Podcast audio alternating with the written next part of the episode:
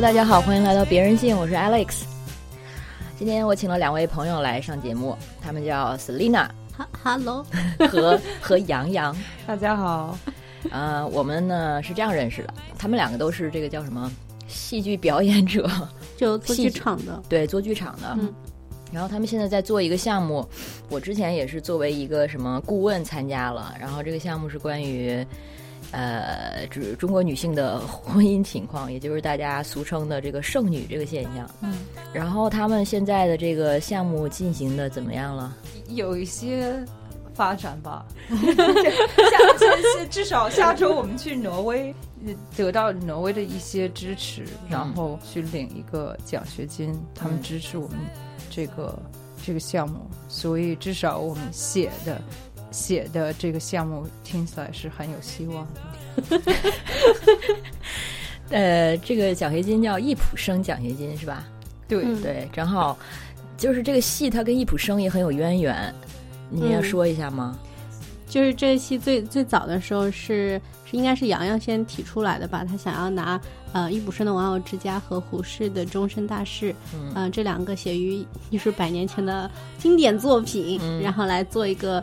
讨论女当代女性和当代女性的婚姻问题的这样一个东西，然后就，然后后来就召集了我们这波嗯剩女，然后我们就开始 开始一起玩了。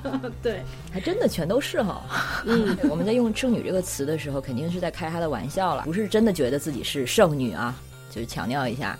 这两部戏《玩偶之家》大家应该都很熟悉，然后那个也是这个在民国时期引进中国的时候，被当时当做一个女权或者女性思想的一个很重要的文本。嗯，而且是社会其实是有点跟什么当时的一个什么社会解放运动是在一起的，对，就是跟什么。先就是新女性或者新青年，对对对，然后要走出封建家庭，对，嗯，然后当时的革命和爱情也是在一起的嘛，是的，是的，所以在这整一套话术里面一起存在的，嗯，当时那个女性也是被动员起来，成为很重要的这个革命的主体，对，所以这个片子啊，不，这个小说当时好像是在《新青年》上发表的嘛，好像是的，是的，嗯，然后那个后来胡适呢，他做了一个戏剧。也是算是改写吗？改写了这个。胡适其实是一就是《玩偶之家》的翻译，所以是他大力开始引荐呃，就是易卜生进中国。嗯，然后《玩偶之家》是他有点模仿呃呃不不，终身大事是他有点嗯呃模仿，而且简化了那个，就是他认为最重要的点，就是从这个封建家庭，就是当时中国是封建家庭，当当然就是。易卜生那时候也可能是挪威版本的封建家庭嘛，所以他就觉得是只抓了这个点，然后写了一个独幕剧，嗯，作为终身大事，就是最后的那个出走的那个行为，就是从封建家庭出走，其实是去拥抱自由和爱，爱这样，对，所以他就模仿那个简化，写了一个一幕剧，嗯嗯，就是等于像一个平行空间吧。就是一个平行的故事，对，就是这个他的他的独幕剧的那个女主角叫什么来着？亚梅。对，亚梅，她就相当于一个中国当时语境下的一个诺拉。嗯，但她反抗的主要是封建家庭和她的父母。对，跟《玩偶之家》这个有一点不一样。嗯嗯，呃，然后大家肯定也很熟悉那个鲁迅写过的，说在现实中，诺拉出走之后，可能要么就是最后回来，要么就是做妓女。对，只有两个选择，因为没有经济上的、社会上的这种体系的支持。嗯。对，大概这个就是这个剧的，他们现在做项目的这个一个背景。然后现在这个名字呢还没定下来。一开始想的就是一个叫“玩偶的终身大事”，对，就是把两个名字揉到一块儿。嗯。后来呢，现在想的是叫“剩女之家”，但是“剩”是拼音的“剩”，是吧？对。就我觉得是杨洋当时说这个建议这个拼音的话，就是它有多义嘛。它主要的几个多义方向，一个就是。呃，胜利的胜，一个是圣洁的圣，还有一个就是日常大家说的剩女的剩。剩女之家看，呃，有点感觉像一个，呃，组织，组织就是哦，我们都剩下了，所有这帮剩女 相依为命。对对，就有点像那种什么戒酒会，戒什么戒毒所什么，就那种感觉，同伴互助式、互助式那种感觉，嗯。嗯，其实我想讨论一下大家对“剩女”这个词的一种偏见，因为刚刚 Alex 在提到的时候也特意就是说啊，我们其实是在调侃她，没有说我们都是剩女。嗯，其实我不知道大家就是不知道两位怎么看。其实其实对我来说这个词很有意思。嗯嗯，其实我不怎么介意被称为剩女。嗯，就是我我反而觉得它好像是一个呃话题开启，或者说可以去。因此去讨论其他的一些选择的一个一个开始，我不会觉得它是反而是就我我就可能因为我已经过了那个觉得被贴标签或者会很受外界的这种观念的影响，我反而觉得对我来说是一个开启开启一次。对话的一个一个源头，就好像如果我去，呃，就是嗯，我们相亲就那个什么人民广相亲角，嗯，就是他们已经会说啊，你已经过二十五岁，你已经差不多快剩女的时候，我就对我来说是一个很好的开始跟他讨论的，嗯，讨论啥呢？就是就是他们会呃相亲角的阿姨会觉得过了二十五岁，你你的那个在相亲市场上的那个呃价值一直在贬值，就开始贬值了，已经开始就不是你挑别人，是别人挑你。然后市场上我看到过有很多女性，她如果三十或者三十二岁以上，她甚至都不会开始贴自己的照片或者什么。然后嗯，然后别人就是我会听，因为我会特意观察别人是怎么去跟这些人的父母或者自己呃。他自己如果自己来的话来交流，然后他们都会很把年龄当回事儿，然后他们真的会说：“哎呀，这个年龄难找啊，怎么怎么怎么地。”就是我觉得它是一个非常局限在年龄和呃这一个维度的一件事情。其实就是它对对我来说是一个特别容易。击碎的事情就是你只局限于年龄这个维度嘛？对啊。其实它反映出来的也是我后来跟很多大龄单身女性聊的时候，他们会说的，就是中国的整体审美是非常偏向于幼齿化的。是的，是的。尤其是男性对于选变选伴侣的时候是非常幼稚化，就是年龄似乎是一个百分之占到百分之五十以上的一个一个选择的标准，但这个其实是特别容易击碎的，因为就是。就我们只需要指出说，你只在看年龄就好了。对这个剩女这个话题，大概是应该可能在五这五五六年来，尤其就是变得普遍之后，对她的学术探讨啊、社会的什么都非常关注，都非常高。但是如果说个人层面，现在有人跟我说，呃，哦，你是剩女，我肯定不会觉得啊，我好喜欢这个标签呀。但是另一方面呢，我我的我也的确过了那个介意他的年龄。我现在只是觉得，天哪！现在还有人用“剩女”这个词，你这是什么什么世界？你是生活在一个石头下面吗？就觉得好像，如果你还用这个评判标准的话，要是上一代人就算了，是意意料之中的嘛。但同龄人中，如果还在用这个“剩女”这个标准，或者呃评判自己或者评判别人的话，就会觉得太不对路了。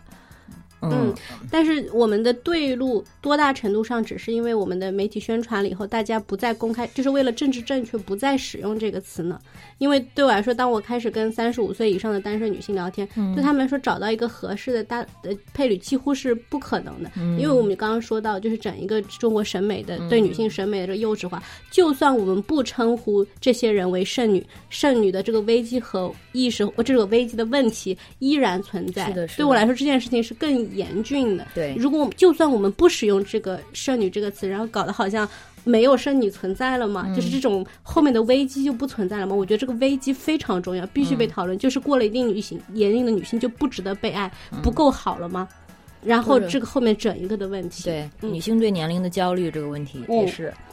但是你觉得他们的危机感是从什么方面？是因为哦，我没法，因为也许我三十五岁以上，我没法生孩子了，所以不会有一个男人想跟我在一起，因为他跟我在一起就选择了没有后代了，是这种危机感吗？嗯，我觉得是的确，呃，不管她是不是被称为剩女，你过了一定的年龄，你呃选择或者被爱或者就是被合找到合适的男性的伴侣的可能性是会变低的，而这个是焦虑的开始，但可能也是自我成长的开始。嗯，而且这个选项其其实也是双向的嘛。对我来说，我会觉得我难找，也是因为我的标准越来越高了。对对 对，而且是那种。就是我也更确定的知道，不光是越来越高，而且是越来越更更具体，嗯，具体的知道自己可能就喜欢这一种的，或者就适合这一种的，其他的也就算了，算了，反正是 尝尝过就行了。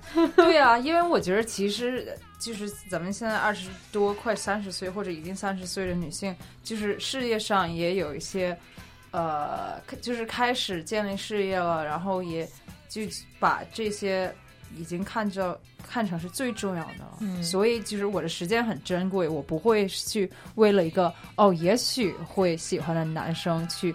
呃，我是选择我这个这两个小时是花在工作上呢，还是约这个男生？没错，时间就那那就工作呗。对呀、我们时间就这么有限，你肯定来谈恋爱，它就是要，它就是一种干扰。然后陪男朋友，陪男朋友也是要是也是有时间成本的嘛。对，然后就是微博上，我们大概从上周开始了一个这个召集，就是呢，大家可以就是参与到他们这个项目中来的一种方式，就是通过录自己的这个啊呃自拍的一个小视频。然后我们当时想的这个这个 idea 这个点子是用叫这个话题叫胜了又怎样？然后他其实就是去戏仿，他就是去嘲讽剩女这个剩。呃，然后想形式就是大家把自己的剩菜拿出来，然后对着镜头把它吃掉。对的，对，当然这个故事这个过程中其实有很多可以表现你创意的地方，然后最后就落在胜了又如何？比如说还是很好吃了，或者是 等等等等，大家可以去我们微博上去看，就是那个别的拼音，然后加别的女孩儿四那个四个字，然后或者搜胜了又如何，然后你也可以就是投稿。啊、我们是有奖品的，啊，嗯，价值很高的价值很高奖品。嗯无价无价。对，然后那个等到他们的这个剧就是到了年底的时候上映的时候，你还可以得到去看他们这个免费去看看这个剧的机会。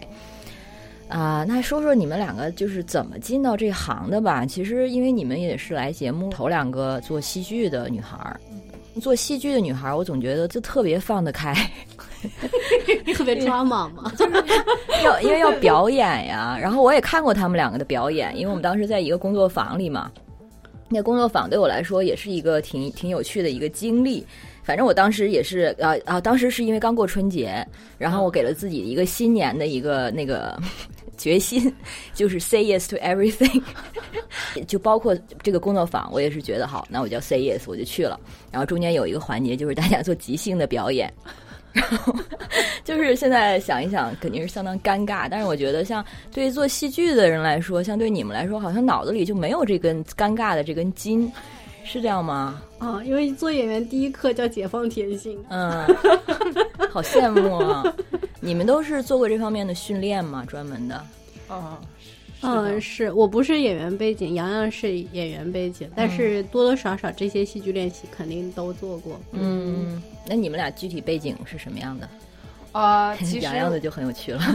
其实我是之前完全没有想象我会做戏剧或者做演员啊、因为我是在一直在美国长大，然后在大学期间我是学经济的，然后在我大学就是很多人就是会进华尔街，嗯。然后我当时也是申请到了华尔街的一个实习，呃，然后但是同时那大三那年我就是上了一门戏剧课，然后就是有表演机会，然后我就记得在舞台上表演，我就有了一种感觉，就是 哇，这是我人生当中应该做的事情，嗯就是那种哇。，found your true calling 的感对觉。对对对，啊所以从呃之后我毕业了之后，还是去华尔街做一年，然后做一年我实在坚持不住了，我觉得啊 fuck this，然后我去 追求自己的梦想吧。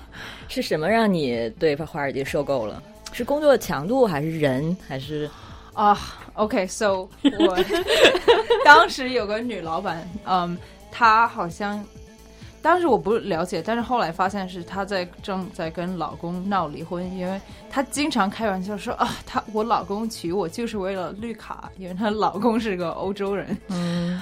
呃，然后后来发现也许的确是娶了她为了绿卡，但是就是她那时，所以就对我们他手下人特别特别差。然后我有记得那是二零一二年有一个大呃 hurricane hurricane Sandy 嗯啊、然后就是风？对对对，然后整个纽约差不多就都关了。然后那当天晚上，他说：“哦，那个洋洋，你得去自己亲自去把这个合同，呃，带给那个就是那个甲方，让他去签。”然后我说：“啊，咱们一边不是就是找那些快递小哥闪送小哥给咱们送。我说对啊，但 是因为这个下大雨，就他们都关了，所以你得自己去。嗯，那是那是对你来说最后一根稻草吗？呃，当时我还没有辞，但是我就觉得哇，这个太不人性了吧。然后就是下两天，整个华尔街都关门了，他还是让我去上班，所以我整个办公室就我一个人，我气死了。他真的是？你觉得他是在你身上找到了一个出气的渠道吗？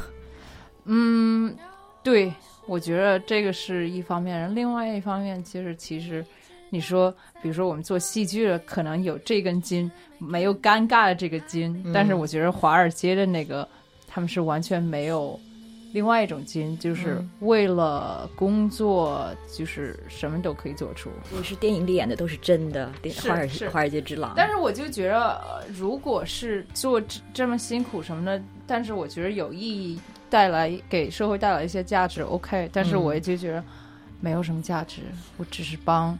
有钱人赚更多钱，让他们更有钱。是的，就是欢迎你回到了真实的世界。嗯，然后那你先辞职了，还是先去做剧场的？呃，我先就是申请到了一个在纽约的，就是等于是一个表演学校嗯的录取，然后哦，这个时候才学表演。对，呃，就是在杜克稍微学了一些，但是我想。花更多时间从一个专业机构再继续学，所以我拿到录录取之后就辞职了。酷，当时这个感觉一定很棒吧？就感觉就是可以我甩在他脸上。对，我记得那天，因为我没法就是刚拿到通知就辞职，我还得待几个月才能辞职。所以，但是我就记就记得那天我接完电话，然后我有些同事我关系很好，然后 yes。Like 我就在办公室，yes，然后跟他们拥抱，high five 之类的。然后其他人说啊，什么发生？我说他们是不是觉得你做了一个大单啊之类的？是的，好，太棒了。我第一次听洋洋讲这个故事，然后。嗯，然后还感觉还挺奇妙的。然后我觉得我在上研研究生，我是去读剧场的嘛。嗯。然后也会有一些就是三十三十五甚至更往上的呃人了，他来上表演的研究生，跟他经历都很像，就是就是嗯，他们也是可能是做工程师的或者做。呃，律师、律师的，或者就是做的很很好的工作，但是有一刻他们就受不了了，然后他们就破釜沉舟，然后他们也不知道他来这个表演学校学个一两年出来能干嘛，但是他们就说我就必须来，然后嗯，我觉得那种勇气是很值得纪念的，真的哎，而且就是觉得这种感觉肯定是觉得我不能再这样下去了，不管即使是学一个表演这么没用的东西，我也要。或者可能就是因为就是因为它没用，我才学。我记得我我在当时在华尔街工作的时候，好像是有抑郁症，因为我每天早上醒来闹钟醒，然后我就觉得，哎呀。今天我上班路上，我就万假装万一不小心，然后让一个车撞我。但是你撞就稍微创伤，也许就把撞了腿，但是不会死。那得住医院，然后就可以 逃离工作，也许逃离一个月。嗯，要不试试？我每天都有这种想法。我觉得那个行业好像。就是大家要保持那个强度，像电影里演的，用很多用用药啦，用什么的。哦，是的，我接接触过，有很多机会，嗯，用用药。对啊，否则对啊，一个正常人的精力不可能是要长时间要接受那样的强度。而且像你说的，如果说你觉得自己在做一件特别有意义、改变世界的事情的话，你心里是有精神支撑的。但是如果是只是为了成功、为了那个欲望、为了钱。你对这个东西感觉不够强烈的时候，你就没有办法让就 keep yourself going。你在想说，我天天这样干嘛呢？是的，Selina 呢？你的你是怎么样？哎，你是一开始学的导演吗？没有，我一开始学心理学，就学社会科学、心理学、社会学，然后接触人类学那些。就是我觉得，嗯，就当时对我来说有两点吧。一个就是我其实挺喜欢我当时学的东西的，就是接触跟社会。科学有关的，包括去做一些田野调查啊什么，这些我都很喜欢。嗯，可能有一点我不喜欢的就是我不太喜欢最后窝在房间里面写报告这种形式，就我觉得嗯，尤其是心理学到后来是非常代数的，嗯，所以我觉得越来越偏离了我对人或者人本身的一种好奇，因为它总是要转换成一种非常学术的语言或者学术的问题，嗯，就是然后你再算 P 值啊对对对，就是到一个阶段你开始进入真的学术的那个阶段，我觉得就跟我探讨的我真正感兴趣的东西没关系了，是，所以对我来说。说写写报告和做就是算代数不是他最有效让我去理解人的方法，但我很很 enjoy 他前面去进行田野调查、采访那些部分，所以这个部分其实我是保留在我现在做剧场里的。就对我来说，做剧场一直是一个就是像在做田野调查的一个 process。我永远都有我自己的问题，然后带着那个问题，我进入一个课题或者一个项目，然后我去。做各做各种调研，然后只不过最后的呈现形式是剧场，是一个人与人交流的形式，或者更加 creative，而不是写报告。对，不是篇论文。嗯。然后还有一个就是当时一样的嘛，就是我的大部分同学也都去做了投行和咨询，还有什么 agency，真的就是我是在剑桥读的本科，然后百分之七十的剑桥本科毕业生，你想他们都是最好的，受到最好的科，就是你不管是做科学的还是做什么这样的专业性的教育，但因为为了钱，百分之七八十的人最后都会走入金融行业，就是人文科学的最后也做金融，对对对，因为。对一个年轻人来说，你获得一定的立身之本，似乎在本科毕业的时候是，除非你就是你真的是就是在某一个专业就是有这根筋儿到一定程度，你直接被保留在学校，比如说继续保研、保读、保博或者什么。但是大部分的人，如果我挺聪明。但是我也没有真的想以后一直做学学究的话，那我毕业最容易的我就是去做金融或者做做这些。然后我当时也有去实习过一些，就我没有很讨厌，我做的是主要是广广告 agency 那些，我没有很讨厌，我只是觉得。就是在这条路上，我走下去也可以走的挺好，嗯，但好像不是最好的，嗯。然后就是那接触剧场的那一刻，有一天我在排练的时候，我突然意识到，天哪，那是一条最好的路，嗯，就意识到那是最好的一条，不是一条还不错的路，嗯，就是我觉得还不错和真正最好对来说最好的那条路，突然间很明晰的出现了一个差别，那这个时候你就义无反顾了，你没有。可能在那条还不错的路上继续走下去了，所以就只能在嗯。你也是跟洋洋一样，感觉了，就是那一刻就感觉到，就知道说这就是对了，这种吗？有那种真的有那一刻，然后你会觉得是很幸福的，就是你知道在这条路上将会走得非常艰辛，你也你很有可能做不了一个非常就是牛逼被世人记住的艺术家，或者因为有各种原因，但是你知道你走在这条路上你是幸福的。嗯，对对对，这个感觉就是。我觉得大部分人迷惑，就是因为没有体会过这种感觉，因为体会过你就知道了。对，呃，所以我一开始就是在本科的时候有做那个，就学校有大学有剧社什么的，但我一直是做导演的，我一直都是没有怎么做表演的角色。嗯，所以到现在其实我也比较认为自己是一个导演，或者我们做集体创作的时候我会去做表演者，但我不会去，我没有那个，我还没有那个自信直接去。对，其实我也蛮喜欢做导演的，但是后来是因为我来中国，然后进了一个剧组，就是拍网剧的一个剧组，然后呃在大连拍，然后我是演员吗？你是？呃，我我因为我当时是来学呃导演的嘛，所以我就是做场记，就做导演旁边，然后记笔记什么的。嗯，然后我就记得那个，就是然后我也在这个剧里面演了一个角色。然后我就发现，哎，我还是演当演员的时候很快乐，就就在幕后，然后就听这个导演骂街，不停的说脏词儿什么的，我就觉得呃有点受不了。嗯，而且就是幕后感觉他们不把你当人看，但是演员还是，毕竟还是比较尊重你的，所以我就觉得哦，我可以继续当演员，然后通过。接触到导演各种各样的导演，从他们学习，然后之后想当导演还是有这个机会。但是如果从幕后做上去，太累了。嗯，但是现在像我们在这次的创作和我我们大我大部分的创作里面，已经其实不太分导演和演，就是以前那种结构了。就每个人都是所谓的 creator，然后大家是在一起 create，大家都会参与到各个方面。然后对我来说，这个有几方面的意义，一个是就是嗯，它就不存在 hierarchy 嘛，就没有这个决这个决定是一起一起在做的，然后是大家一起在做决定，然后这个作品大家都有 ownership。还有第二个，其实集体创作对我来说有更深的一层意义，是在生活层面的。我觉得这是我的生活层面的一个行动和理想，嗯，就是跟一群人我们一起相处，然后一起。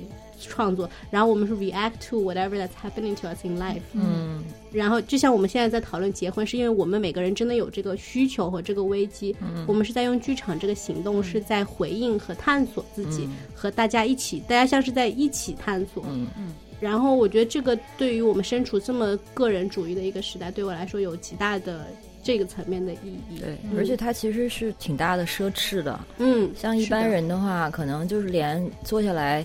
想一下我自己的感受，或者写日记这种奢侈都没有了。嗯，但是你觉得你们可以把这个自己生活中的感受这些东西去把它转化成，出通过创造力转化成一个作品。其实它对就是你自己的个人还有你的作品就是绑定的非常的紧密嘛。嗯嗯，而且你真的有一群小伙伴跟你们可以一起非常深入的。甚至严肃，但是又是有趣的、playful 的，一起去探索。我觉得这个是很珍贵、很奢侈的一件事情。对，所以这个 scholarship 像这种奖学金的存在就非常的重要，否则的话。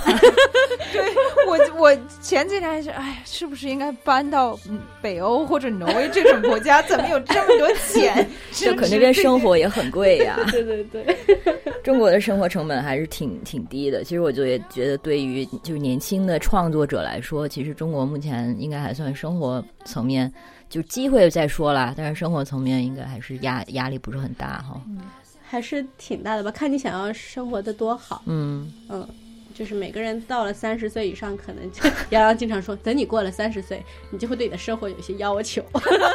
在这个时候，你只做只做演员就不够了，因为这个收入要开公司了。真真真的呀！我记得二大概二十七八岁的时候，和那个一个朋友，我们当时去欧洲还是哪儿玩，然后当时我们一起在那个计划这个旅旅行，然后订订酒店啊什么的时候，他就说：“OK，我从我觉得我很明确的。”明知道这次开始，我们不能再订那些，就是那个 bunk 那个那种，对对，或者是对对青旅这类的地方了。我们要找一个这种你知道 decent room，对，就觉得好像就是到这个年纪，好像你的这个承受力变低了，还是变得娇贵了，还是什么？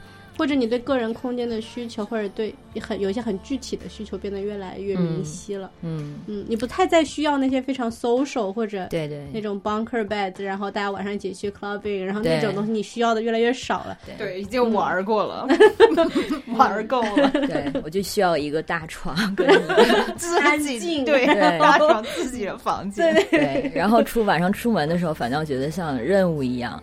就觉得哦，已经都来这儿了，晚上肯定要出去转转呀。然后出去两个小时，好，可以回家。没事，好，对对，觉得可以画勾了。我出去过了。哎，说跑了。他们的这个团队其实是有五个人，是吧？主要是四个人。嗯，OK。嗯，所以他们说的这个叫共同创作这个过程，有一个专业的什么词吗？我们叫集体创作。嗯嗯，然后方法也会说 devising 吧。Devising 在中文现在好像是用编创剧场，嗯，但主要 devising 的意思其实是我们没有，就是从一开始没有具体的这个呃剧本，然后是很多是从不同不同的素材。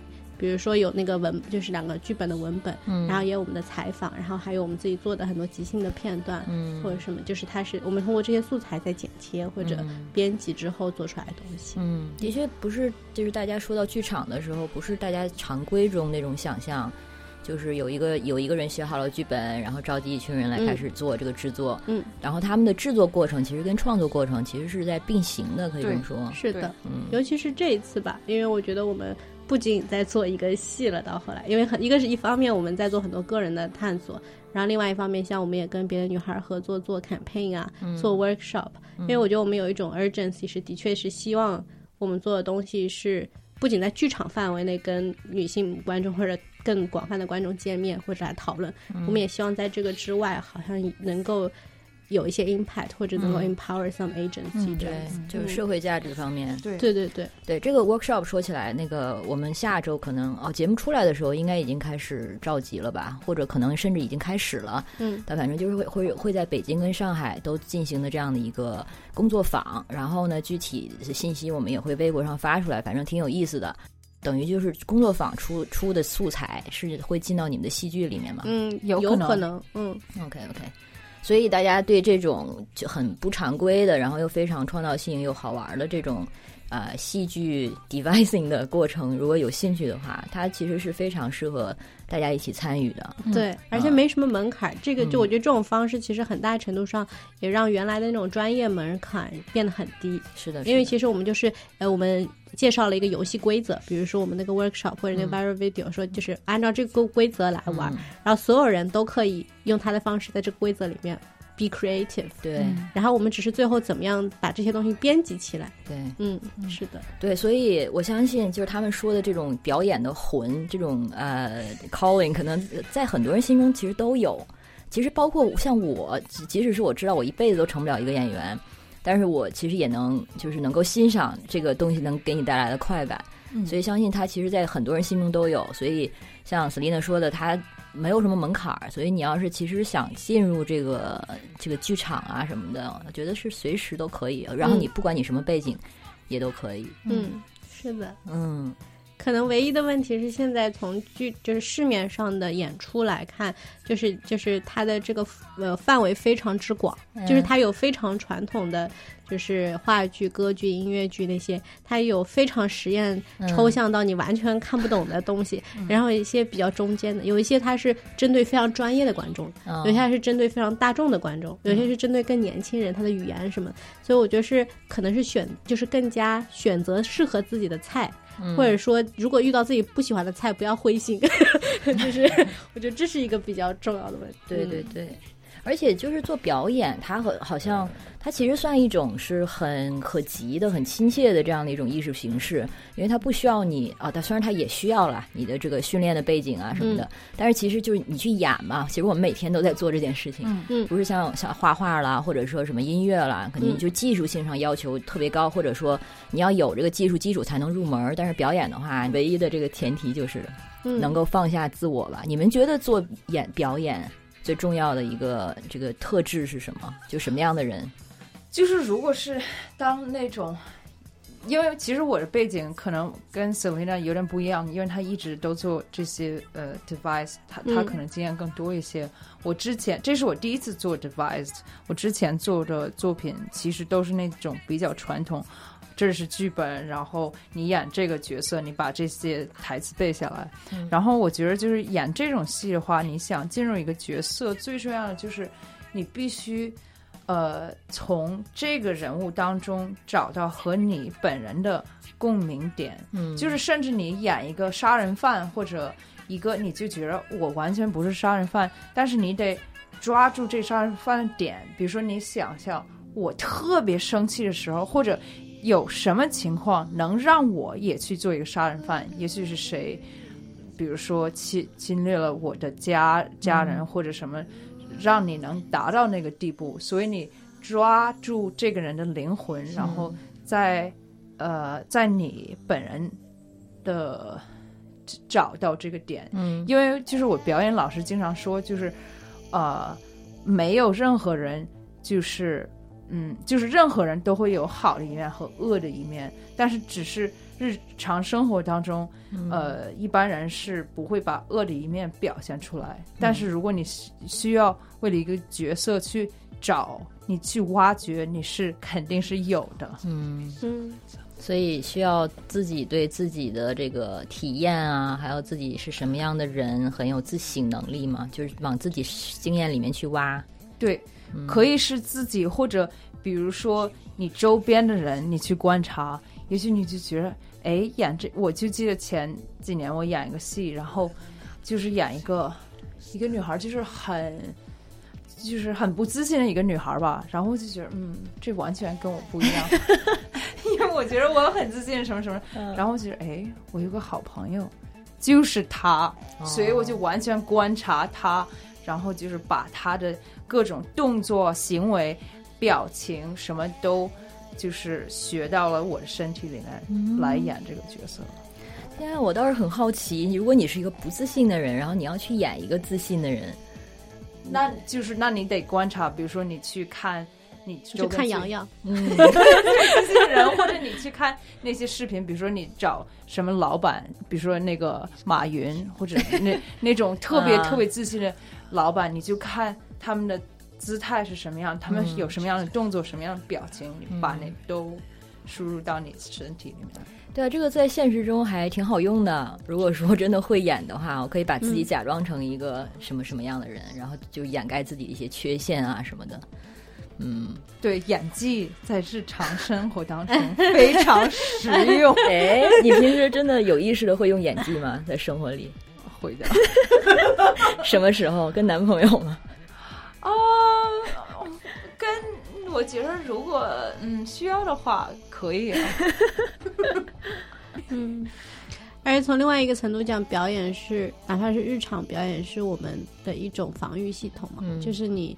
一般你在感觉不安全的时候，你总是会有面具，会会有表演。嗯嗯，当然也可以说，我们是其实是可以成为任何人的。如果你真的表演的 fake it till you make it，你的确可以做很多。为什么说那些是假的呢？我觉得人不存在一个说啊，只有这个是他真实的自己。对，其实他所谓他表演那些角色也完全可以是他。对。就像是有一些很恶很恶的人，他们可能在犯恶之前，就犯罪之前，他们就一直是一个就社会功能非常良好的人啊。他们其实就在 fake，就是在表演一个正常的社会人。嗯，然后可能直到有一天，就是就是连环杀人犯啊什么的，他们在做这些事情之前，其实都是看起来很普通。嗯嗯，那 Selina 呢？你对表演有什么看法吗？或者什么样的人你觉得适合做表演？我觉得表演或者做对我来说做剧场吧，就做整个剧场的创作，其实是在学习表达的一件事情。嗯，就是我觉得是表达的准确性和就他就是呃，我谁都可以表达，在日常中都可以表达，但是每个人表达的准确性、精准度是不同的。我觉得一个越好的演员，他的表达就越精准、越准确。嗯。那其实这里面，如果我们是在考虑整个剧场的创作，它也包括我问的问题的准确性。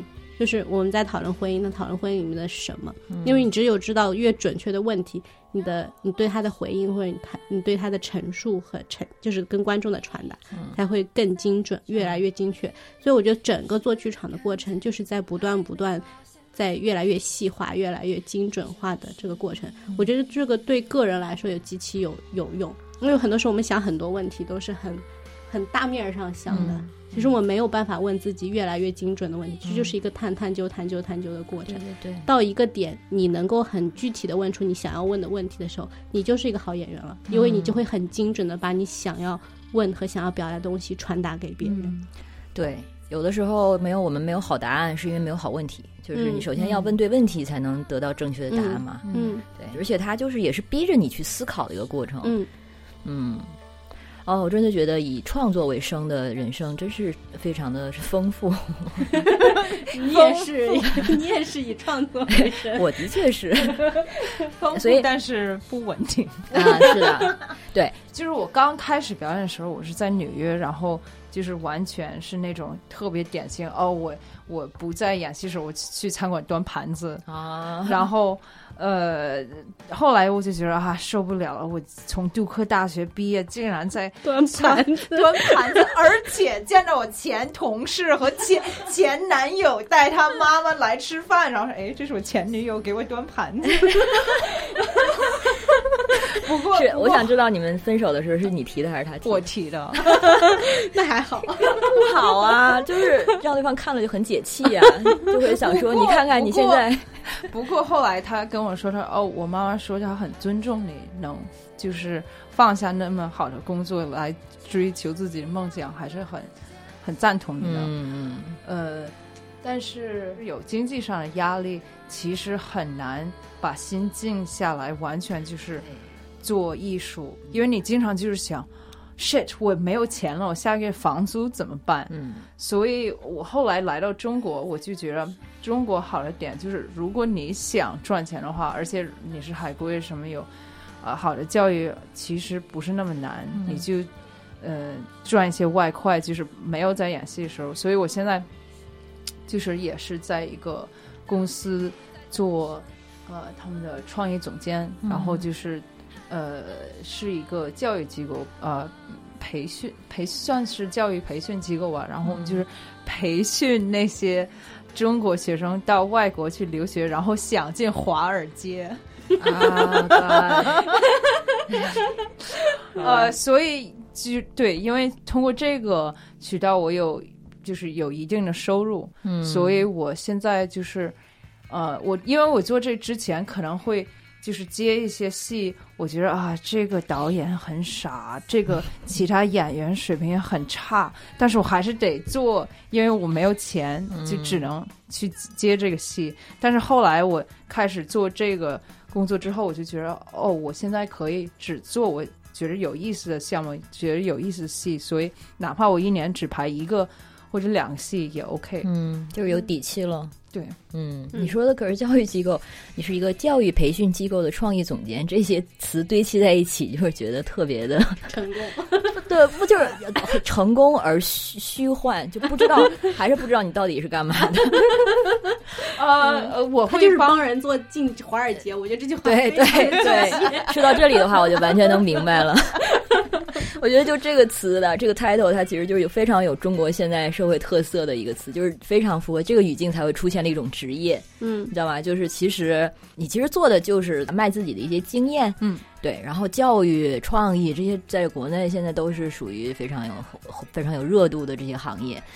哎，但是说到底，它其实还是背后还是成功学在驱使这些东西。嗯，所以还挺讽刺的。你虽然你想离开这个行业，然后最后还是要以这个为生，才能去滋养自己的理想。对，是的。那 Selina 有这个问题吗？嗯，有。就是我觉得，呃，就我我也挺认同，呃，洋洋说，就是一个创作者，如果一在一个很焦虑或者很不堪的一个生活境境况下，我觉得还是要不就是他很被激发，就以前那种。就是自己闷头什么搞了很长一段时间，然后就是就是那种那那个劲儿，但我觉得这不是一个很好的持续创作，一般都是三把火，就是它很难做一个持续的创作的这个过程，而且也很难达到我想做的，就是它直接是对生活的一种回应，它不是一个有人说我要憋出一个嗯就是世纪世纪名作来证明自己那种感觉，它是往往也会激发这种证明自己的这种焦虑，嗯，然后对我来说。嗯，很多创作者年轻的时候，二十岁到二十五岁，很多很多，但是能够做过三十岁，依然在做这个凤毛麟角。嗯，我觉得这是这个行业的现状，而且我很早就认识到这一点了，就是它反映在个人层面，就是一种危机。到某一个点，你必须选择生活还是继续做这个。那我当时，当时我还在自己做一些就是 project base，做一些小的呃 project，然后到一个点，我就说，呃，对我来说，我能坚持下去的。嗯，唯一的办法可能是唯一的办法，就是找到一群人。嗯，就当你有一群人跟你一起的时候，呃，也许你们会更加。有可能或者抱团取暖吧，更加有可能继续做下去。对，所以我就开始做集体创作的剧团了，就是老妖精的剧团。然后是差不多大家是这个背景，然后大家一经常一起做东西，小项目大项目，我们也会自己接项目。比如说我们这次是跟洋洋他们是一个就是自己出来做的，但是我们会持续不断的。就是那个老妖精的剧团会一直持续不断做小的、大的项目，而且我们在生活中也是彼此非常互相支持、很亲密的伙伴。对，这个真是太重要了。嗯，我觉得那种孤独的艺术家，其实就是 肯定是有人有人能做到哈，但是很多时候就是特别消耗，可能就真的是做出来最后能憋出来一个旷世名作，然后出来可能人也完了这种。我们不是之之前不还有有那个大象席地而坐？嗯，对，我觉得剧场对我来说现在是一种跟生活很近的、很健康的一种持可持续的一种生活方式。对，对我来说可能不是那种我有太多话想说然后憋死的那种人。我觉得也是好事，就是说剧场它现在没有被资本裹挟，它也是好事。因为如果是像电影的话。你真的做独立电影，然后你没有钱，然后你钱一旦进来的话，就有爸爸，有爸爸，你东西就不能独立了，你就东西要被各种删减啊，被改写啊等等。嗯，所以你们现在就是再能维持比较舒服的生活的情况下，然后能够保保就是保持这种创作的自由，嗯，这是最理想的状态。那你钱从哪儿来？呃，就也是接一些什么翻译啊，或者就类似考考司令之类的。我还没有像瑶瑶那样过上非常舒服的生活。Selina 比我小三岁，所以你嗯等到你也是我同龄的时候，你也会找到一个很稳定、很舒服的经济上舒服的生活。就是对，然后我也开始意识到这个的重要性，然后开始很具体的思考这个问题。尤其是我最近采访一些就是不是就是三十五岁以上的单身女性嘛，嗯每个人都提到了有一个自己的家。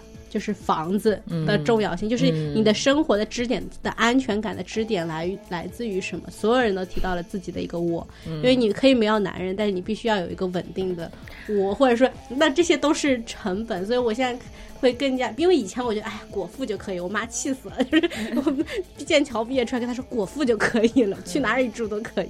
但我现在好像嗯，我觉得在未来的几年我可能。会也像我是需要一个稳定的收入，但是我觉得我还在找那个就是平衡，就是多少我需要多少收入，但我有多少时间投身在自己的创作，或者有多少时间在放空。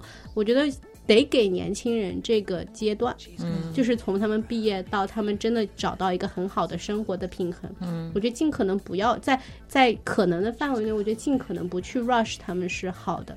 就他可能会需要一些放空的时间，需要一些贫困的时期，对对，他需要一些甚至走错弯路或者嗯，就是感到不堪的时间，对，然后他才会知道他自己想要的平衡是什么。嗯。我觉得很多时候我们的社会可能没有给到他们足够这样的时间，然后他们那往往在这后，嗯，我我不知道是他们就社会没给到，还是自己也也有点太焦虑。就是你刚才说到啊，那个就是你们同学里面剑桥毕业的，然后很多人都觉得啊，我一定要就很快找到一个自己能安身立命的一个工作，然后就去了做金融。你其实如果只是想安身立命、想活着的话，其实很容易的啊，不用赚不用赚那么多钱。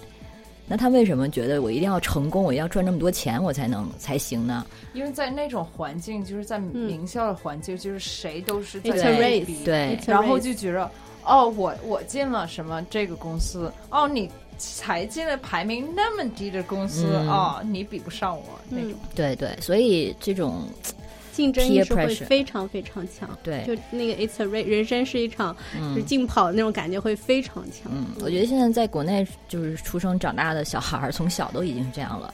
什么？我妈妈给我报了一个什么什么奥林匹克英语班三岁开始去上英语班，都是这样子的。然后就好像你不进则退，因为大家好像都是在这么这样的速度在在跑，然后你只想走的话，好像就你就变得很落后。可是最后你还是有选择的呀。像你最后你们两个都做出了不同的选择，对吧？然后你其实是自己可以，就一旦你 OK 了，自己 OK 了，能接受了，其实是有这个这个这个能动性，然后脱离这样的这样的轨道或者是这样的群体，退赛，对对，真的，其实真的就是，然后就是脱离这个跑跑道之后，你就会走上一条不同的路啊，然后什么路其实都是路嘛，然后就会发现哦，其实这边就完全不需要是那样。但是退赛以后，你也面临很另外一个完，就是因为轨你不再具有跑跑跑道了。嗯你没有跑道了以后，整一个人生突然间，天哪，那我要干嘛呢？嗯就是嗯我觉得这个是另外一种焦虑，就是如果他退出比赛、退出跑赛，那他就得花很长时间去真的找到自己要什么，对这也是可能是一个完全未知、是很难的过程。所以，所以叫什么那个开路叫那个 trailblazer 嘛，你就是 就是没有 trail，然后你自己去烧一条出来，就 真的是这样的。我完全能，就是这个很难，因为大家往往都觉得哦，这个东西它没有人做过，我不知道，就是不知道任何参考，可能就没法去想象。那也可能有的时候，那你就只能自己去做这个这个人了。嗯然后别人看到你做了呢，其实也就就做了。嗯，但你们呢有没有这种参考？就是让你们是就是除了就是一就是单纯的勇气之外，还有什么让你们有这种底气，然后开始做现在这样子可以说是非常非常规的这这样一些实践？我觉得就是我疯了，完全没有参考，就是嗯、呃就课很少都就就是都很少有人进这种演艺圈，嗯可能最常见就是做制片吧，或者制作人，嗯因为这还是管钱的。嗯 啊，但是呃，我当时辞职的时候，我的想法也就是，啊，这个银行永远都在。如果我 以后决定我需要回来再，哪怕再重新去读个 MBA 什么的再回来也 OK。但是我青春不会永远都在的，我青春不能浪费在每天熬在这个办公室里熬夜。嗯，是的，是的。所以这个底气还是有的哈。反正就是就是知道自己饿不死，就是想说实在不行的话，我还可以回来什么什么。对，嗯。像我们的话，做集体创作的剧团，在欧洲还是有蛮多可可参考的案例。比如现在就国内很火的，像什么欧丁啊那些，而且很多时候他们是我们的一种理想存在吧。他们真的就是避世几十年，然后大家就只需要做这件事情。然后对我来说，我们一开始可能也是想要做那样的理想，甚至我们不想在上海、北京这样大城市，想去就是郊外或者什么。但后来也发现自己太天真，就是我们面对的问题是：是我们有参考，可是那些参考可能不适用于我们的时代了。就这个时代，可能我们没有办法像以前人那样子，就是那么抛开一切，在郊外什么，就是这么专心几十年在做一件事。这不是我们的时代，我们现在时代是非常碎片化的，或者我们要回应的东西也是很碎片化的。嗯，那我们可能得在市中心做这件事情，我们可能没有办法花很长时间去磨练自己。那我们要怎么做？就是有参考、有理想，但是我们还是得非常现实的去做这个事情。对。然后，要还是需要的是一个房间，有个 Virginia Woolf 嘛，嗯，女人和你自己的房间很重要。嗯，关于说到那个 reference，我想再分享一下我最近采访就是单身女性的这个，对我来说，我采访她们非常重要，因为似乎单身就是 single for life 这件事情。嗯，我们能看到的参考太少了。哦，嗯，就是我们之前我听过别的女孩另外一期 podcast 就有讲，也有阁楼上女孩那种疯女人的形象，就是对于一个老单身的女人，我们的印象很多时候就是一个老女人，很固执，很脾气很古怪，带着一只猫，然后很多只猫，很多只猫，然后非常嗯，它不是一个好像是一个非常黑暗或者说非常 unwanted 的一条道路。但是我，所以我想要去知道，那嗯，the reality of staying single for life 是什么样的？然后他们的生活真的是什么样？他是他们会成为我的参考，也许就是他们是怎么生活，他们生活的支点是什么？对对，嗯，榜样的力量还挺重要的。是的，对。然后我们看到，尤其看到老太太嘛，看到那尤其经常是法国的，经常是什么，反正欧欧洲的那种 活得很带劲的，然后特别潮的老太太们，嗯，就那个。就一一方面，我会觉得，你看，就是可以的嘛，人家有人做到了，这就是让你知道说有这个信心。然后另一方面呢，也就觉得啊，为什么我妈不能这样？然后就会发给我妈，然后我妈就会，嗯，他会跟你说中国的情况不一样，你在中国，对，就是所以你最后还是落在这个选择上，就是出现不是有有些人他有条件，但是更重要的是你要要有那个那个意愿。你先有这个意愿想成为这样的，然后当你有条件的时候，你才更可更可能实现嘛。嗯，那那还有像你们这个职业，它呢还有一种不稳定性，就是就是没有固定的同事，然后可能一阵子特别忙，一阵子又没活了。嗯嗯，会这样吗？会吧，然后但我觉得这是一个大的趋势，因为现在越来越多年轻人在做 freelancer，嗯，你去做自由职业，你很多人都是 project base，都会有这个问题，嗯，然后也有可能很多人都是要满世界各处跑，我觉得这个是。一个大的趋势不仅仅是我们做做我们这一行才面对的问题，我觉得每个人都得找到自己的平衡吧，就是有就是安稳性和 flexibility 之间的一个对一个平衡。嗯，对，这好难啊，因为听起来像你们做这行可以满世界跑，然后也有很多机会满世界跑，他觉得好像还挺光鲜的，挺让人羡慕的。那实际上呢，是很累吗？我觉得对我来说还好吧，现在就是。我觉得现在和以前最重要的变化就是经济上没有担忧，我觉得这个很重要。所以，我如果是一个项目做完了，我还是会有，就是我公司这边还有活儿，嗯所以也不是就是哦，我空手白白天没有活儿可干，所以我这边还是可以赚钱。然后，也许就是哦，这个项目这个排制戏很累，那我下。下个月去哪儿度假玩一下，然后度假时候也可以继续给学生上课之类的。嗯，所以这个方面我觉得还是挺好的。唯一就是我爸总催婚说：“洋洋，你这别当啷着了，又往这儿跑，又往那儿跑，你这样的话怎么能有个固定的男朋友？有固定，你要是跟人家谈恋爱，你得长期相处在一起呀、你到世界各地跑，一年就能见几次，怎么能维持一个关系？哎呀，我妈也一样的，说过一样的话。这个真的有问题吗？就是你到处跑，跟维持亲密关系，真的有矛盾吗？不是不一定，这也看人，但是可能对我来说，就是我是有点那种 out of sight, out of mind。啊 OK，so 如果你不在了，哦，OK，我就不哎，我单身了，我也觉得 但是洋洋有一个特殊能力，他到哪里都能快速找到新的亲密关系，这是他一个特技，就是所以就是这不用再从他父亲的问题是他父亲的问题，但他本身没有问题，因为他到处跑，他都能迅速找到亲密关系。所以他不愁呀，他不愁完全。但是，就是呃，上一代人对感情还是那种你要你怎么样才能稳定下来，就是你怎么样才能叫 settle down，就是相当于 settle down 嘛。那我就觉得这个我我真的不知道，我真的不知道，说我三年后、五年年年后可能在哪儿。但是对于老人来说，好像不知道，就是你不知道这件事情，会让他们特别不安。嗯是的，但是我们自己想到，觉得哎，还挺兴奋的，就是不知道说以后会在哪儿这件事情。嗯，嗯我还个人我觉得我还是想要稳定的，嗯就是我想要有一个，嗯、在一个。比如说，在上海有一个 base，然后我能够常常回到那个地方，因为对我来说，一开始到一个新的环境，我可以表现的我非常适应，非常 flexible，但我要在一个环境真的很有安全感，或者说完全能够放松下来做自己，是需要花很长的时间的。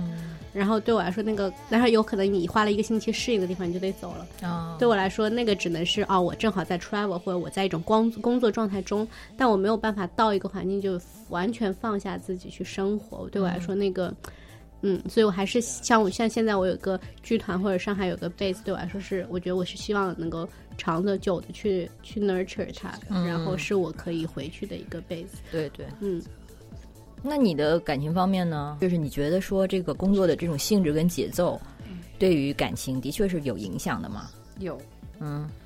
嗯，就是比如说我刚来中国，我是三年前来到中国，然后当时我是在纽约跟一个男生在一起，然后，嗯，这个男生也是我在杜克大学就认识的，他是一个同学，嗯。呃，然后就是当时一个点就是他就说啊，你现在工作很不稳定，什么什么。虽然我很喜欢你，然后另外一个点就是哦，你要搬到中国，然后他当时也在就是考虑，呃，因为他父母已经在台湾回台湾了，然后他就说他也在考虑，然后最终因为他是在美国出生的，所以他就是哦，我还是在美国更舒服，我中文这么差，去台湾干什么？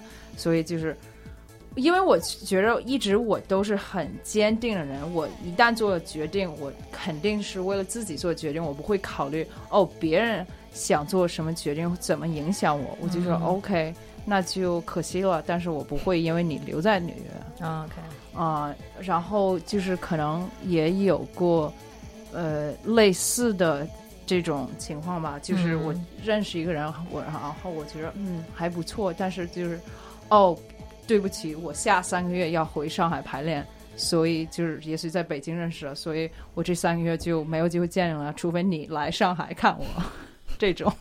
那会有一种影响，就是说你知道说他可能你们你们没有客观条件，呃，去做很长期的交往，那会影响你跟他的交往模式吗？就是一开始的时候就是就萍水相逢，或者就君子之交那种感觉，就不想走太深。呃，我觉得这个是一个原因，但是另外一个原因就是，我也就是刚像你刚才说的，我的标准很高嘛，所以一般人我认识的男生就是 啊，OK，认识玩玩可以，但是我真的想投入，我想投资我这么多的珍贵时间给他吗？嗯，不想。OK，感觉就是还没有遇到足够喜欢的人啊。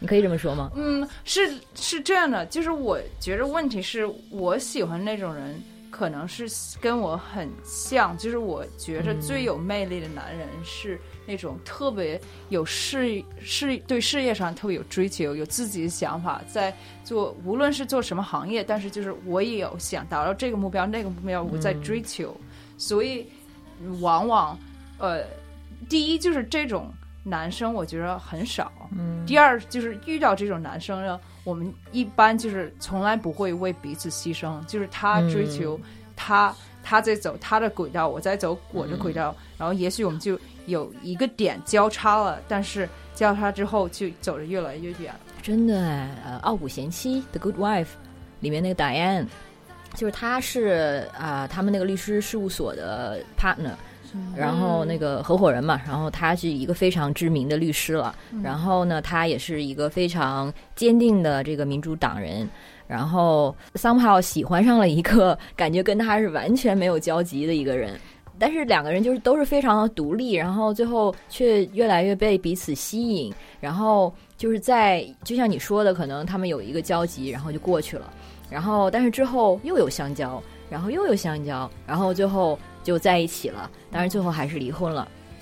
所以我觉得这个这样的感情其实虽然并不符合我们传统说的什么从一而终，然后很圆满，很什么，它但是它其实非常浪漫。嗯。嗯，就是你完全保保留自己的自我性，对方也完全能保保留自己的自我性，然后就是因为这样子，然后彼此吸引，然后在不为几乎不为对方做任何的改变跟妥、嗯。妥协的前提下，呃，还有就这样的火花和能就是能产生这样的亲密的关系，其实只有一段时间，嗯就其实很难得。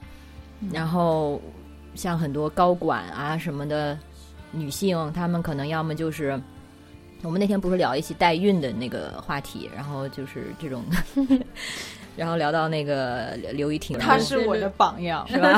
听出来了，就是对他来说，可能哦，代孕生孩子我也可以自己自己弄，然后这样的话，我在在完全不用说改变自己的轨道的前提下，然后刚好谁的这轨道跟我交汇了，那我们可以共同陪伴一段时间。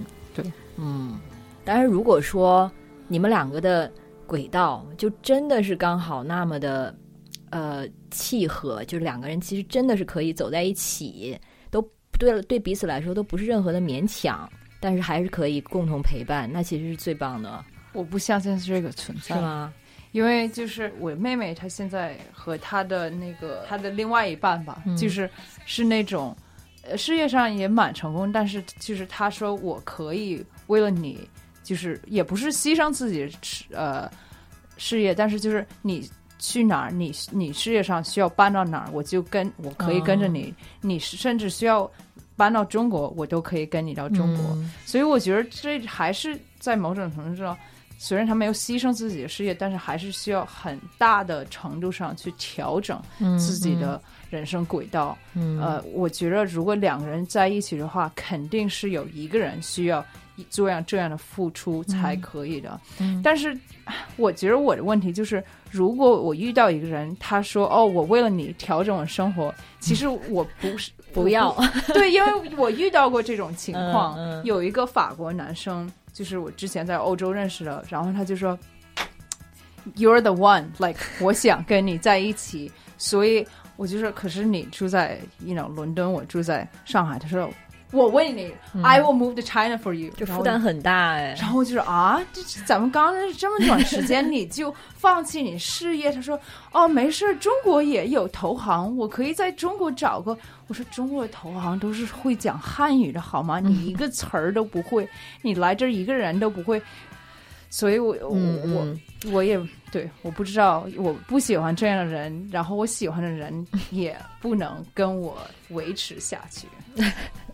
可是，我觉得其实两，你刚才说一个人要做妥协啊什么的，这个是对的。但是嗯两个人其实就是轮番嘛，可能这这这个时候你做妥协，下一次我做妥协，这个其实也是挺良性、挺健康的关系。而且要真的维持的话，我觉得是必要的。但是我就是因为我前几天也跟我妹妹讨论这个点，因为我我就说，如果咱们想做那种特别世界上特别成功、特别伟大的人，比如说我另外一个榜样是 Elon Musk，、然后我就说你看人家伊万马斯，他肯定从来没有把他任何老婆放在他 就是事业平等的那种地位，对吧？肯定是他事业是远远是第一，然后老婆 OK 在 在第二远远的第二，所以我就觉得第二 可能都不是第二，所以我就觉得嗯，但就是在我我认为就是我没有觉得一个伴侣会。超过我对事业的这种追求，嗯，就我可能比较比较 conservative，可能也因为我是个巨蟹座，就我觉得我是渴望呃非常极致的爱情和极致的关系的。我想，但是呃，对我会想要非常热烈的呃关系和。嗯，然后我也知道，我作为一个巨蟹座，具有非常强的 sacrifice 和去 去爱的能力。嗯，但是，但是我可能现在越来越珍惜自己的这种能力了，就是我不愿意随意把这种能力给别人。嗯，我想要找一个跟我一样有同等爱的能力和爱的强烈程度的一个人。嗯，那在这个人出生之前，我可能出生之前，出生之前，天哪！也许我正预言着什么？天哪，天哪！你有没有在看《Why Women Kill》？那第二 对，是的，他还没有出生，是的，他依然没有出生，还有希望，还有希望。他对，那也没有，才二十几岁的年龄差，没问题。看露西路跟那个人都多少？看伊隆马斯克。对，就是在那样的一个人出现之前，我可能不愿意浪费自己的，嗯，去消耗自己的这种能力和爱的，嗯。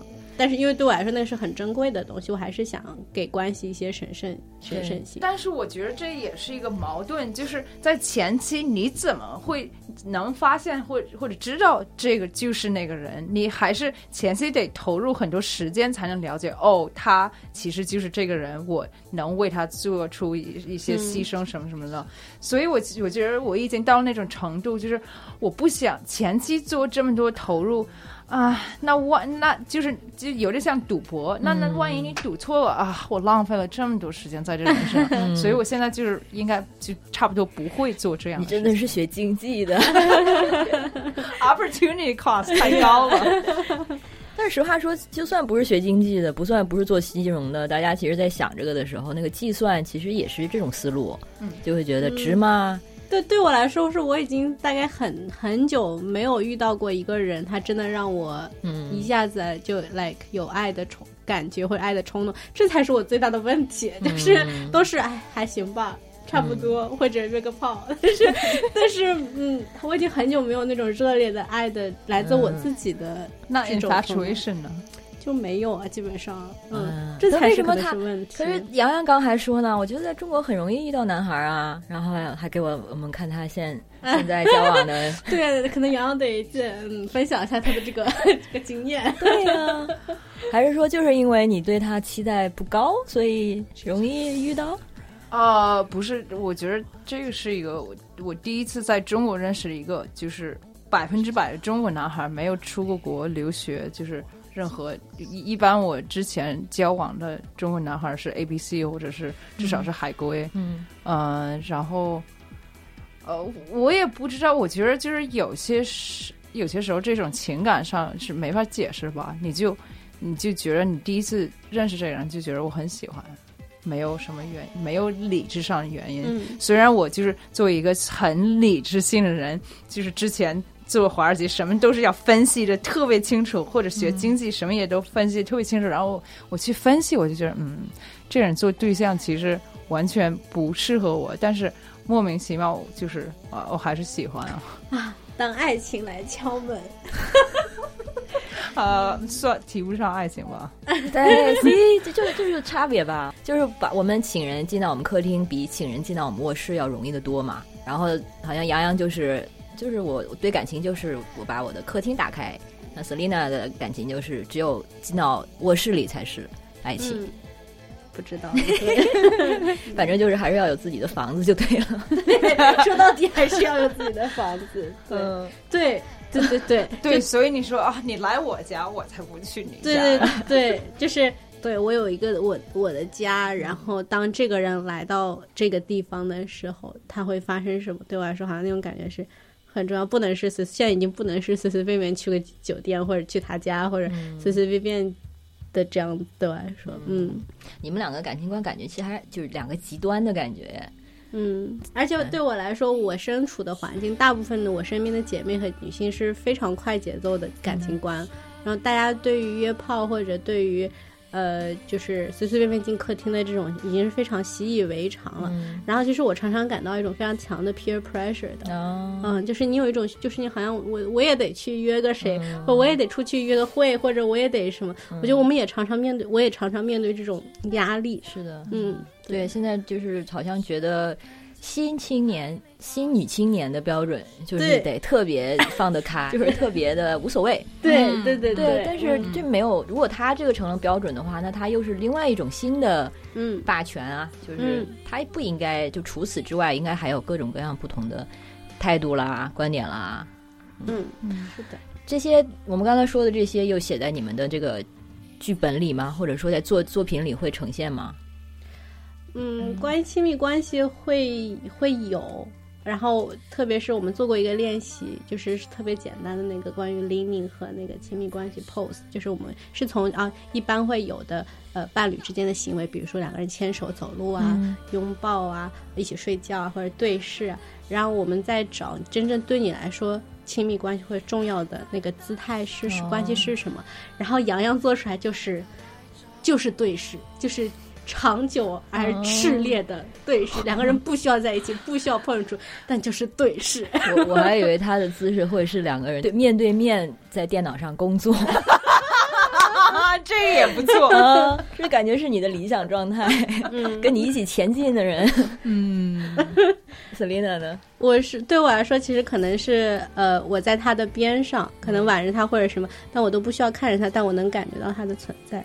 但我们都可能望着外面。哦，是要有那个身体接触的。对，也一定要有身体接触。知道我最理想的状态是他在我站我站在我后面，帮我揉肩膀，帮你按摩。对，我觉得这个非常的 practical。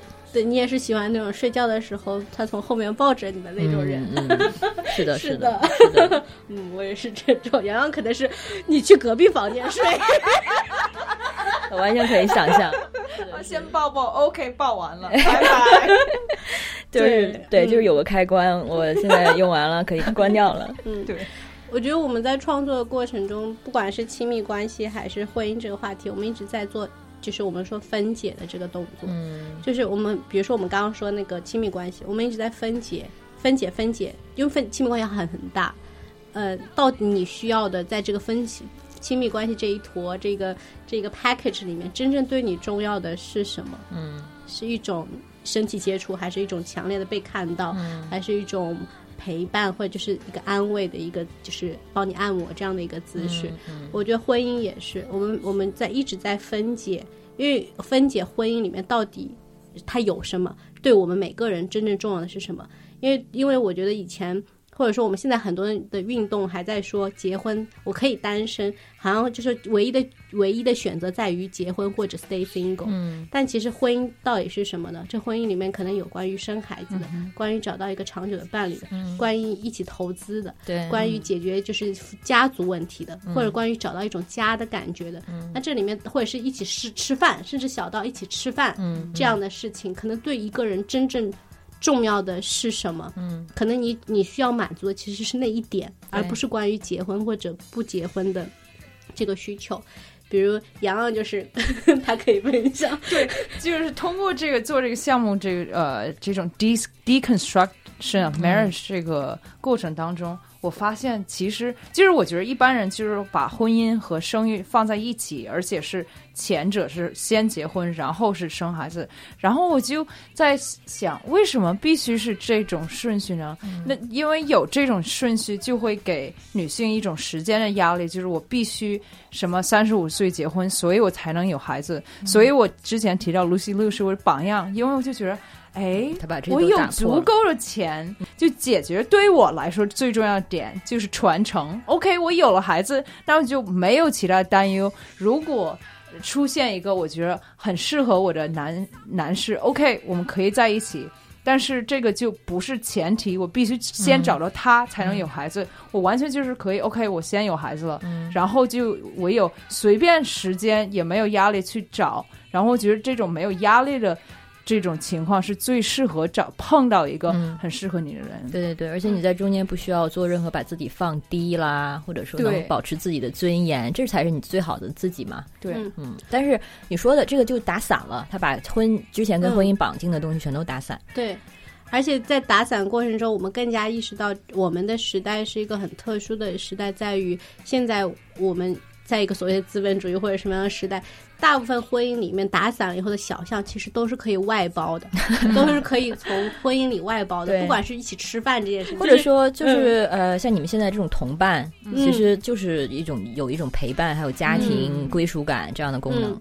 或者养老，你可以有其他的手段。就是本来婚姻这个大的 package 里面，大部分的小项都是可以被单独拎出来，非常精确的被外包，而且你甚至可以定制你的服务，而不用就是有妥协，说因为我要满足这一点，我就得找一个这样的。人，但是他没有办法满足其他的东西。对，那家庭的职责，不要家庭职责，婚姻的职责就被就被打散了。对。不过还需要提醒一点呢，就是我们在说的这些，其实是对女性的这个财富能力啊，还有阶级啊，这个要求还挺高的。嗯，而且其实最依赖或者说最啊需要婚姻呢，可能就是缺少这些资源的女性。嗯，对他们来说，这个婚姻它其实它就是一个不能说保底吧，但是它就是一个安全的一个啊归属归属。嗯，当然他可能为了。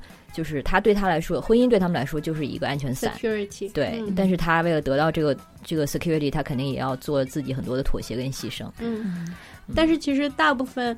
嗯，我采访 stay single 的女性都是离婚了之后的女性，因为我觉得很多女性她一开始像你说的，可能因为没有足够的经济基础或者需要一个安全伞，她会进入婚姻。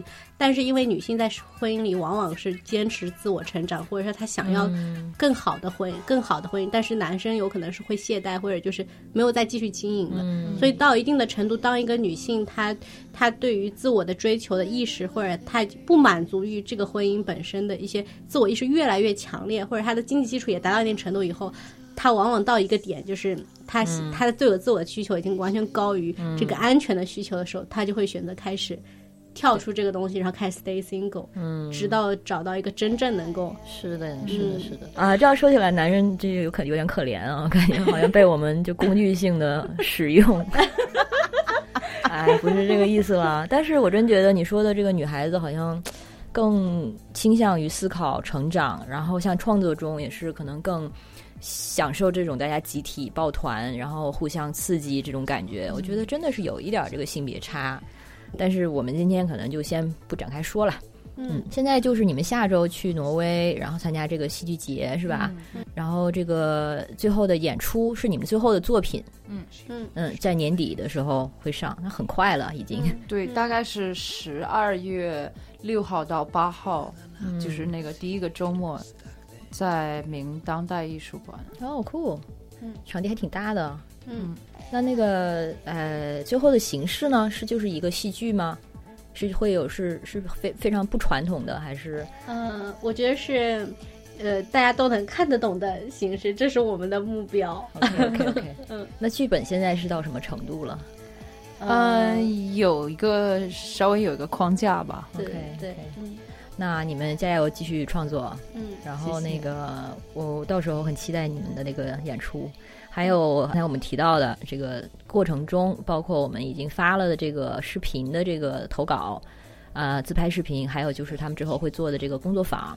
我们都会陆续在这个微我们的微博上发出这个信息，所以这个就是如果你对这个项目感兴趣的话，你真的有很多机会加入进来、参与进来。可能你你在你的一些发表，最后就成为他们的素材，或者说也许这就成为你以后也能进入戏剧或者表演的一个切点，就是一个入口呢。嗯嗯。然后呃，如果有呃单身或者独我叫独身吧，独身的女性呃愿意分享自己的生活。